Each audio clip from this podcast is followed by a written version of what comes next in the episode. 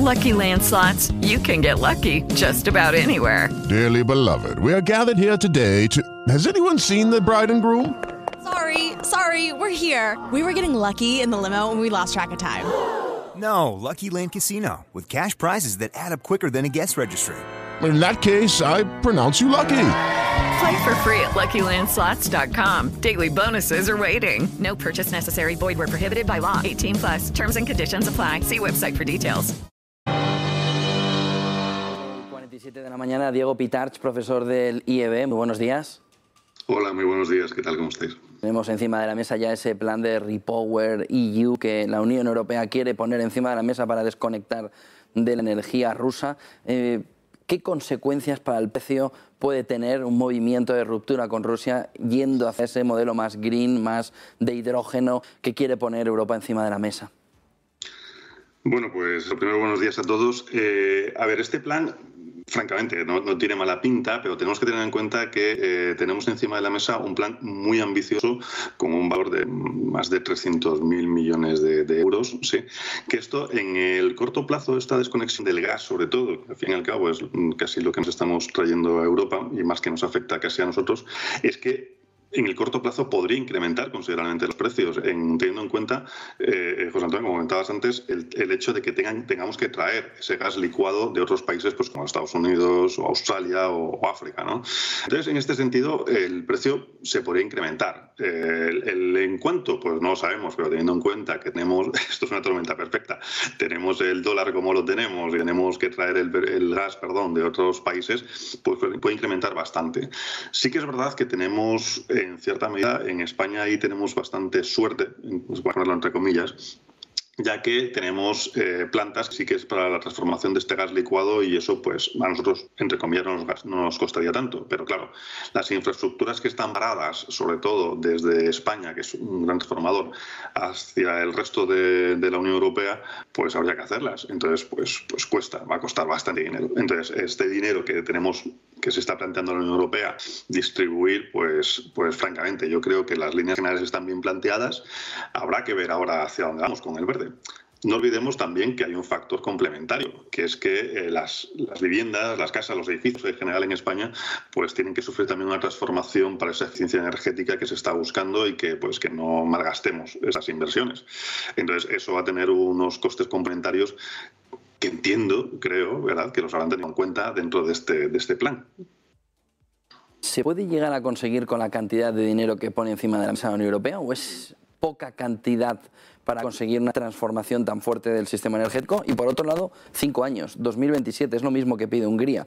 Eh, ¿Es suficiente también tiempo para hacer esa desconexión y pasar a una energía eh, más ligada al hidrógeno? Eh, no, a ver, esto es como todo, si se quiere se puede, pero claro, ¿qué te va a costar? ¿no? Eh, el hecho es que el, coste, el coste va a ser muy alto, eso está clarísimo. ¿Pero con el dinero que ha puesto encima de la mesa es suficiente? ¿Los 110.000 millones? Eh, yo para lo que son infraestructuras diríamos que sí, ¿de acuerdo?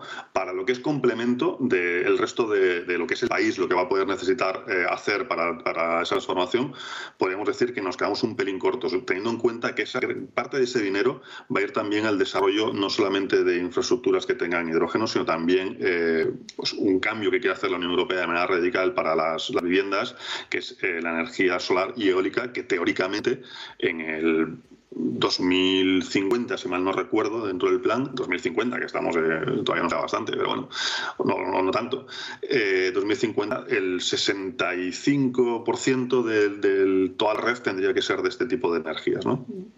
Entonces, yo creo que nos quedamos un pelín cortos y igual tenemos que sacar dinero de otros fondos.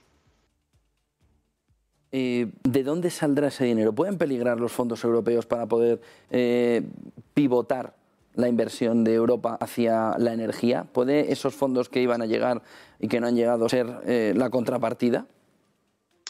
A ver, eh, sí, que, sí que la idea es que de esos cerca de 300.000 millones, un poquito menos quizás, eh, unos 72.000, 75.000 sean de subsidios y el resto sean de préstamos o sacados de los fondos del plan de recuperación. Sí que es verdad que la Unión Europea ha dicho que van a ser de fondos de recuperación no utilizados, eh, a mí, claro, el problema que tenemos es que tenemos muchísimos frentes abiertos que realmente podrían hacer que nos fuéramos gastando parte de esos fondos, pero entre comillas, no utilizados. Entonces, eh, ¿hasta qué punto hasta qué punto van a ser realmente esos fondos eh, inicialmente no utilizados? Mm, me gustaría una bolita de cristal, no, la tengo, no la tengo. Y me gustaría saber qué va a ocurrir con los otros frentes que tenemos abiertos en la Unión Europea, que tampoco tengo, no, no lo sé, no lo sé. Pero las previsiones apuntan a que el gasto al final o la inversión vendrá al final de una, de una subida interesante de impuestos, ¿sí?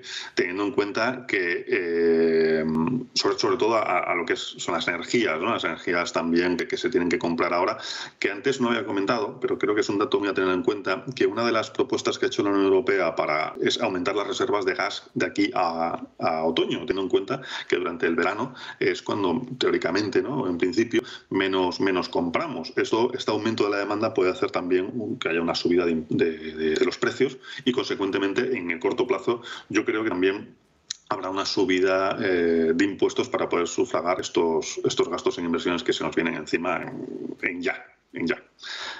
Yo no sé hasta qué punto la Unión Europea tiene esa rapidez o esa agilidad hoy, hoy por hoy, tal y como está concebida, de, tomar decisiones tan ágiles. Pero bueno, parece que, el, pues el conflicto este entre Rusia y Ucrania pues ha acelerado un poquito el que la Unión Europea pues eh, asuma, no, digo consecuencias, pero sí responsabilidades y tomen decisiones de manera más ágil. Muchísimas gracias, Diego Pitarch, profesor del IEB. Buen día y buenas clases, Diego. Muchísimas gracias, que tengáis muy buen día. Hello, it is Ryan, and I was on a flight the other day playing one of my favorite social spin slot games on chumbacasino.com. I looked over the person sitting next to me, and you know what they were doing?